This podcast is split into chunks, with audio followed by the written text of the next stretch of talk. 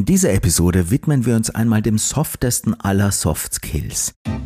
Wir reden über etwas, das vielleicht im Schöner Wohnen Katalog angebracht ist, aber ganz bestimmt nicht in Ihrem Business. Unterm Weihnachtsbaum ist es nett, keine Frage, im griechischen Restaurant ebenso, im Spa-Hotel auch. Es ist etwas, das ist eben einfach da oder eben einfach nicht. Ganz bestimmt ist es aber nichts, womit man sich im Business länger und vor allem ernsthaft aufhalten sollte. Wir reden über etwas, das manche politisch natürlich völlig inkorrekt als Mädchenkram abstempeln würden und andere ebenso inkorrekt als etwas beschreiben würden, das wirklich nichts für echte Kerle ist. Wir reden über etwas so Schwammiges, so Ungreifbares, so Diffuses, für das sich in keiner Excel-Tabelle der Welt eine Spalte findet. Und schon gar nicht im Business. Und wir reden über etwas, das der Schlüssel für den Erfolg Ihrer Präsentation ist. Etwas, das bestimmt, ob man Sie und Ihr Anliegen in guter Erinnerung behält oder eben nicht. Etwas, ohne dass selbst Ihr allerschlaueste Inhalt äußerst blass aussieht.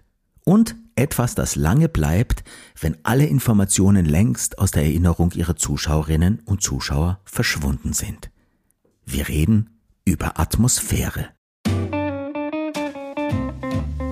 Ich wirke, also bin ich.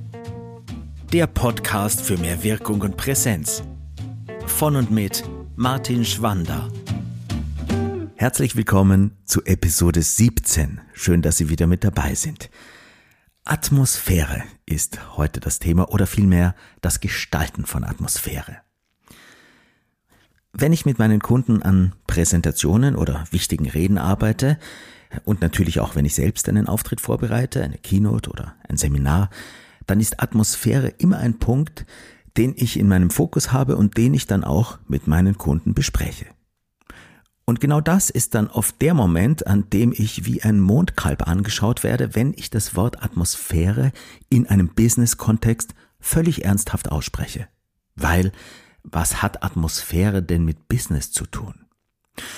Und bei manchen steigt dann eine leichte Panik auf, dass ich gleich völlig durchdrehe und mit bunten Seidentüchern um mich werfe oder mit einer Klangschale barfuß durch den Raum tanze. Und dagegen ist natürlich grundsätzlich nichts einzuwenden, aber mir geht es gar nicht darum. Und natürlich weiß ich, dass Unternehmenspräsentationen in allererster Linie wirtschaftliche Ziele verfolgen und keine Kunstprojekte sind. Auch wenn ich es ab und zu erlebt habe, dass auch da Grenzen verschwimmen und manchmal eine Unternehmenspräsentation und mehr noch eine Rede zu etwas wird, wo man schon anfangen könnte, zumindest darüber zu diskutieren, ob das jetzt vielleicht schon zumindest ein bisschen Kunst ist und wo eine Präsentation aufhört und wo Kunst anfängt und was Kunst überhaupt ist. Gelegentlich passiert es, dass sich der Raum dann verdichtet und das, was dann passiert, von einer speziellen Atmosphäre getragen wird. Oft wird es nicht bewusst hergestellt, es passiert einfach. Und zwar meistens dann, wenn sich Menschen mit aller Ernsthaftigkeit, mit Haut und Haar ihrem Thema hingeben und sehr präsent sind und sehr bei ihren Zuschauerinnen und Zuschauern sind. Wenn es wesentlich wird.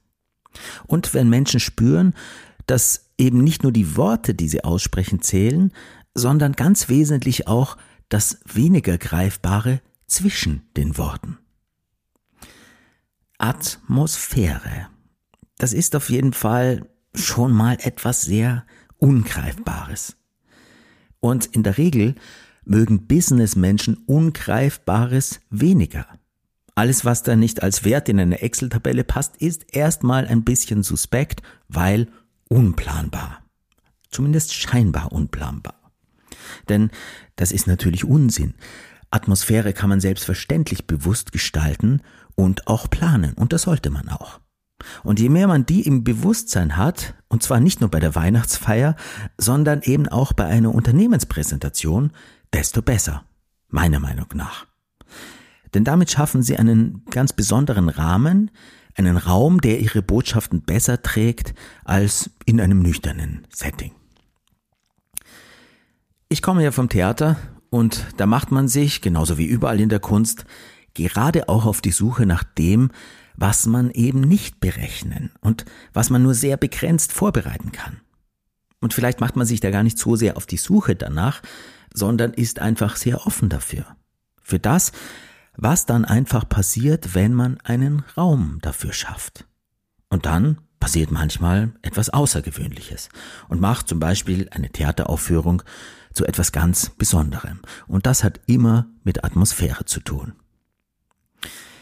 Und auch wenn das jetzt alles vielleicht etwas metaphysisch geklungen haben mag, ist es das ja nur teilweise. Atmosphäre kann man natürlich auch ganz aktiv herstellen. Und ich glaube, das, was Menschen berührt und das, was ein Ereignis letztlich auch in Erinnerung behalten lässt, hat ganz stark mit der Atmosphäre zu tun. Manche Räume haben eine ganz starke Atmosphäre, das kennen Sie die suchen wir immer wieder gerne auf, da passiert etwas mit uns. Manche Dinge haben auch eine Atmosphäre und ich bin felsenfest davon überzeugt, man kann eine Atmosphäre auch mit auf seine Bühne oder in einen Raum bringen und den dadurch etwas verändern. Das ist wie eine unsichtbare Schicht, die man über etwas legt oder etwas, mit dem man einen Raum füllt. Und das ist zum Teil etwas, das mit dem eigenen Bewusstsein zu tun hat, auch mit der eigenen Präsenz. Es hat aber auch mit einem Sinn für Schönes, einem Sinn für Gestalten zu tun. Und es hat auch einen ganz banalen Aspekt. Sie kennen das sicher. Sie machen zum Beispiel ein schönes Abendessen und schalten die Neonröhren an. Also ich hoffe, Sie kennen das nicht. Auf jeden Fall mit den Neonröhren wird Ihr Abendessen eine ganz eigene Atmosphäre bekommen. Jetzt machen Sie die Neonröhren aus und stellen stattdessen ein paar Kerzen auf den Tisch. Und schon haben sie eine komplett andere Atmosphäre. Das fühlt sich einfach anders an und das wird das Erlebnis Essen stark beeinflussen. Und wenn Sie in ein erstklassiges Restaurant gehen, dann wissen Sie, dass es dort bei weitem nicht nur um das Essen am Teller geht, sondern eben ganz stark auch um diesen Aspekt. Und das fängt an, bereits wenn Sie zur Türe hereinkommen. Einer starken Atmosphäre können wir uns nicht entziehen. Stellen Sie sich mal eine alte, schöne Kirche vor, vielleicht irgendwo in Italien. Sie biegen von einem belebten, quirligen Hauptplatz ab und öffnen diese große, schwere Kirchentüre.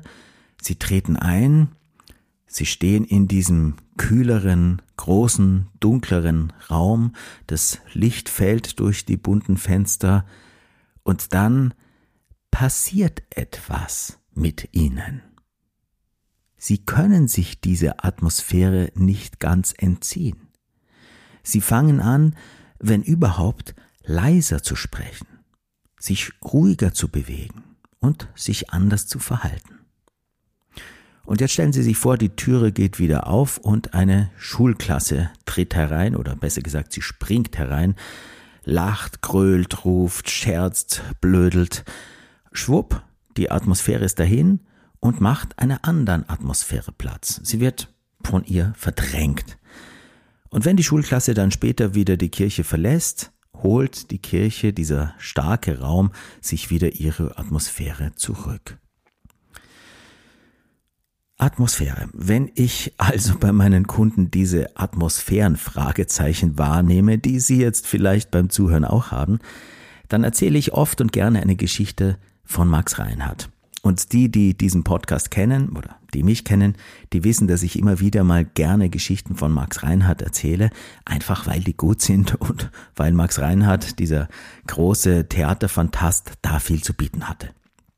Er war ja unter anderem Gründer der Salzburger Festspiele, äh, Gründer des Max Reinhardt Seminars, diese Schauspielschule, da durfte ich studieren. Und das war eine Zeit für mich, die mich sehr geprägt hat. Und das hat vor allem mit der Persönlichkeit Max Reinhardt zu tun, mit seinen Werten, mit seinen Idealen und eben auch mit dem, was wir heute hier besprechen, mit Atmosphäre. Max Reinhardt war nämlich nicht nur ein glühender Verfechter des Ensembletheaters, sondern eben auch ein Theatermagier, der es verstanden hat, wie kaum jemand anderer seiner Zeit, mit seinen Inszenierungen immer wieder eine ganz besondere Atmosphäre zu schaffen. Vielleicht kennen Sie die Jedermann-Inszenierung in Salzburg, die jedes Jahr am Domplatz im Sommer stattfindet. 1920 die Uraufführung. Und wenn Sie da mal äh, waren und das gesehen haben, dann wissen Sie, dass, dass gerade durch diesen Platz äh, getragen eine sehr spezielle Atmosphäre ist. Und jeder, der sich das anschauen wollte und dann wegen Schlechtwetter ausweichen musste in einen Innenspielort, der weiß vielleicht nicht, was ihm entgangen ist, aber dem ist etwas entgangen.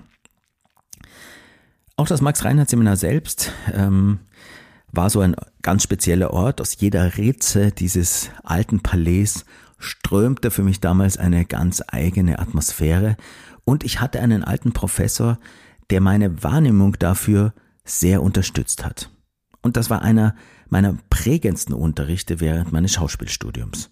Ein Unterricht, bei dem ich zuletzt gar nicht genau wusste, was eigentlich die genauen Lehrinhalte, was das Ziel dieser Lehrveranstaltung sein sollte. Ich weiß nicht mal mehr, wie das Fach geheißen hat, das wir da im ersten Jahrgang regelmäßig besuchen mussten. Gehalten hat diese Lehrveranstaltung ein alter Professor, der lange vor meiner Zeit auch mal Leiter des Max-Reinhardt-Seminars war äh, und der ein Zeitzeuge und ein Begleiter von Max Reinhardt war und auch dieses Max-Reinhardt-Seminar mit ihm aufgebaut hatte. Und das Tolle an seinem Unterricht war, er hat uns Geschichten erzählt. Alle möglichen Theatergeschichten. Und viele davon eben von Max Reinhardt. Diese Geschichten waren für mich und für uns als Jahrgang so stark, dass sie unser Theaterbild sehr geprägt haben.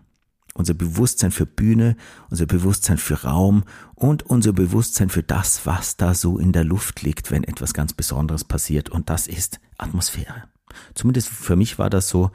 Äh, ich denke aber für meine Mitstudierenden war das genauso. Es gab da zum Beispiel im Seminar einen Lehrsaal, den Lehrsaal Nummer drei, der war nicht sonderlich beliebt, in dem hat es immer geknarrt. Und wir haben dann spaßeshalber gesagt, wenn es so geknarrt hat, aufgeladen von diesen Geschichten, das ist Max.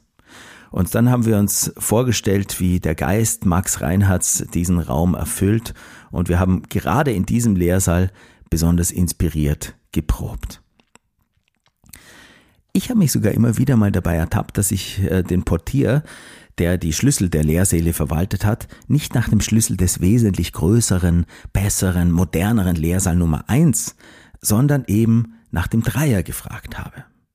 Und dass ich mich dann dort in diesem Dreierlehrsaal mit seiner knarrenden Bühne eingeschlossen habe und dort beim Arbeiten an meinen Rollen mich auf eine merkwürdige Art sehr getragen, äh, getragen und begleitet gefühlt habe. Einbildung? Wahrscheinlich Einbildung. Aber, und das weiß jeder, der Theater macht, das, was wir uns einbilden, gilt und wird zu unserer Wahrheit. Atmosphäre gestalten hat also auch mit Einbildung zu tun, mit Vorstellung, mit dem Bewerten eines Raumes, den ich durch mein Bewerten etwas Bestimmtes sein lasse und den ich, je nachdem wie ich ihn bewerte, anders betrete und anders bespiele und mich dort anders verhalte. Und in dem, je nachdem wie ich ihn bewerte, etwas anderes passieren kann und auch passieren wird. All das hat Max Reinhardt perfekt verstanden. Er hat Shakespeare sehr geliebt und ganz besonders eben den Sommernachtstraum, dieses zauberhafte, märchenartige Stück, das in einem Wald bei Athen spielt. In diesem Wald wimmelt es nur so von Elfen, auch von Elfenkönigen, ein koboldartiger Geist kommt vor, eine derbe Handwerkergruppe, die versucht, ein Theaterstück zu proben, und in diesem Wald irren auch eine ein paar verwirrte Liebespaare umher, die in der Hoffnung, ihre Liebesverwirrungen zu lösen. 1905 hat Reinhard dieses Stück in Berlin inszeniert. In einer Zeit, in der es nur gemalte Kulissen gegeben hat, hat er einen echten Wald auf die Drehbühne gestellt und das war damals spektakulär. Der Sommernachtsraum von ihm war eine Kultinszenierung. Natürlich wirkt dieses Stück in einem echten Wald zauberhafter als in einer gemalten Kulisse, zumindest in den meisten Fällen. Und eine dieser Geschichten, die uns mein alter Professor erzählt hat, und die ich wiederum gerne meinen Kunden erzähle, wenn diese Atmosphärenfragezeichen aufploppen und die ich jetzt eben Ihnen erzähle, ist die Geschichte von einem Gastspiel mit dem Sommernachtstraum in Florenz. Und dieses Gastspiel, dieser Sommernachtstraum, war der Erzählung nach einer der tollsten Sommernachtsträume, die es je gegeben hat, zumindest bis dahin. Und ein kleines Detail dieser Inszenierung, das Reinhard speziell in Florenz eingebaut hat, einfach weil das dort möglich war, macht mir bis heute eine Gänsehaut und bringt mich zum Staunen und erklärt für mich, was es bedeutet, Atmosphäre gekonnt und meisterhaft zu gestalten. Dieses Gastspiel fand Anfang der 30er Jahre statt und er hat sich entschieden, das nicht in einem Theater zu geben, sondern als Spielort diesen wunderbar verwunschenen, üppigen Boboli-Garten in Florenz zu wählen. Im Freien also, unter Sternenhimmel. In dieser wunderschönen Kulisse. Und allein das macht schon einiges her. Und mein Lehrer hat erzählt, dass bei dieser Sommernachtsaufführung der Wald von Athen, in dem das Stück spielt, auf magische Weise geleuchtet hat. Und er hat uns auch erzählt, warum. Max Reinhardt hatte vor der Premiere die Kinder von Florenz gebeten, für ihn lauter Glühwürmchen zu sammeln. Und die wurden dann eben zu einem bestimmten Zeitpunkt möglicherweise als die Elfen gerade durch den Garten gehuscht sind, zwischen den Bäumen und Büschen hindurch.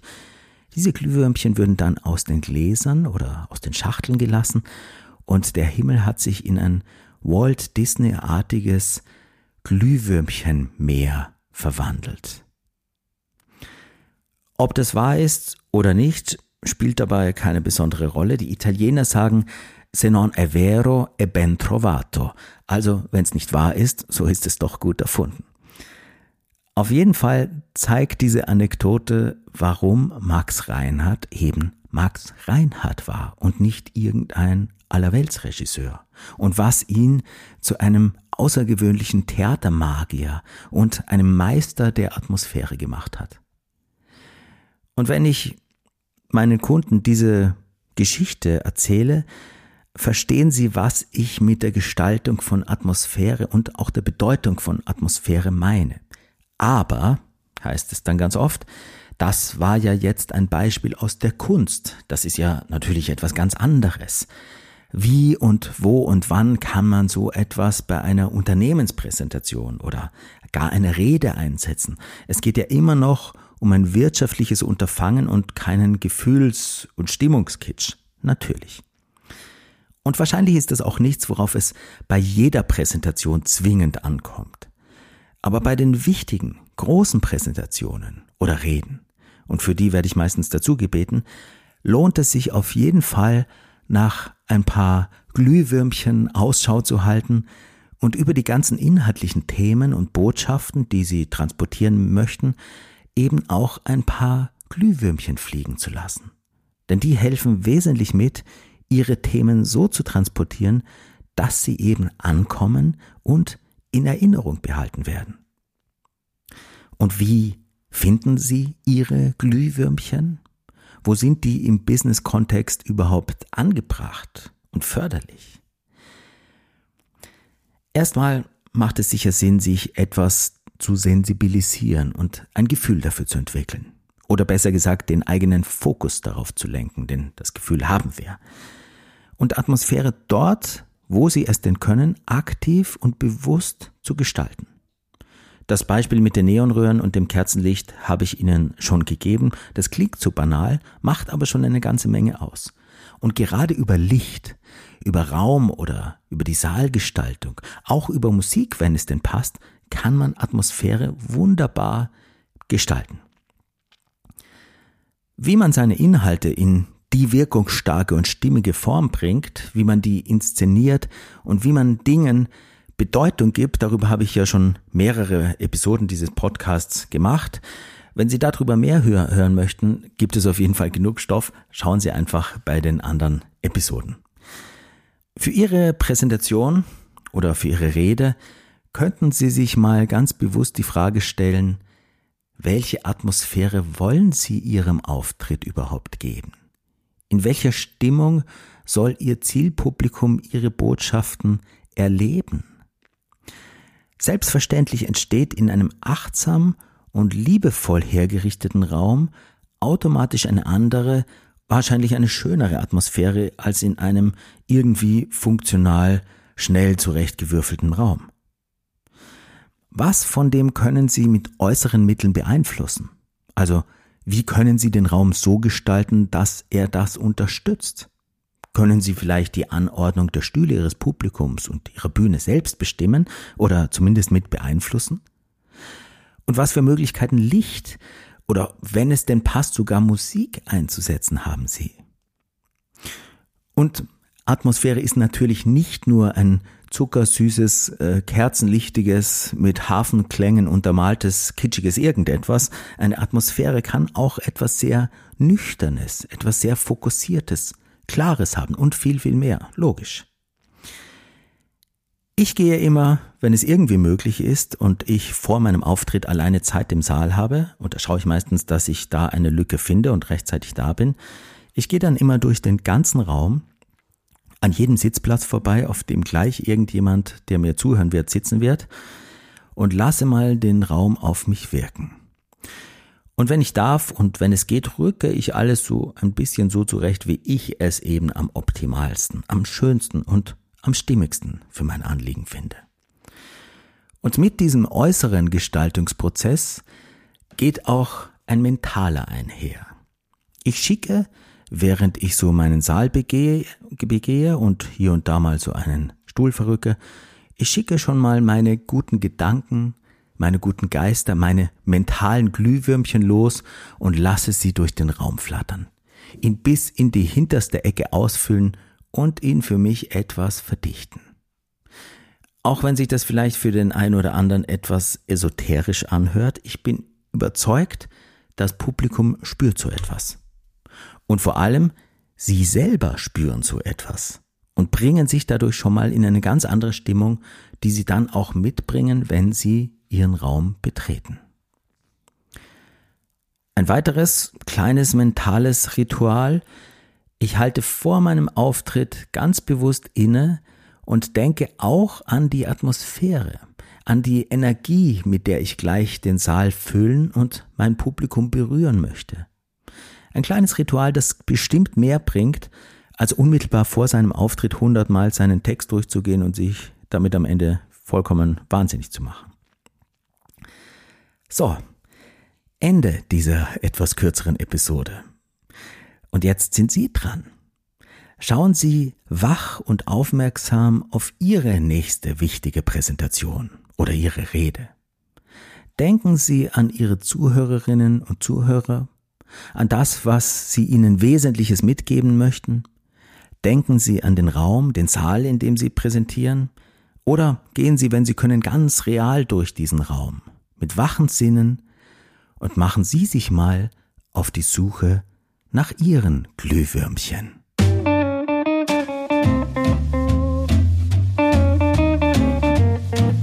Und wenn Ihnen dieser Podcast gefällt, Freude macht und im besten Fall auch einen Nutzen stiftet, dann freue ich mich über eine gute Bewertung, über Ihre Kommentare, über Ihr Feedback und besonders freue ich mich, wenn Sie ihn abonnieren ihn gezielt weiterempfehlen oder ganz großflächig durch Ihre Netzwerke jagen. Lassen Sie andere auch daran teilhaben. Sie finden alles über mich und mein Angebot unter www.martinschwander.com und äh, wenn Sie mir schreiben möchten oder Ideen, Kommentare, Feedback zu diesem Podcast haben, dann schreiben Sie mir am besten unter podcast.martinschwander.com. Das war's für heute. Lassen Sie die Glühwürmchen tanzen und bis zum nächsten Mal. Ihr Martin Schwander.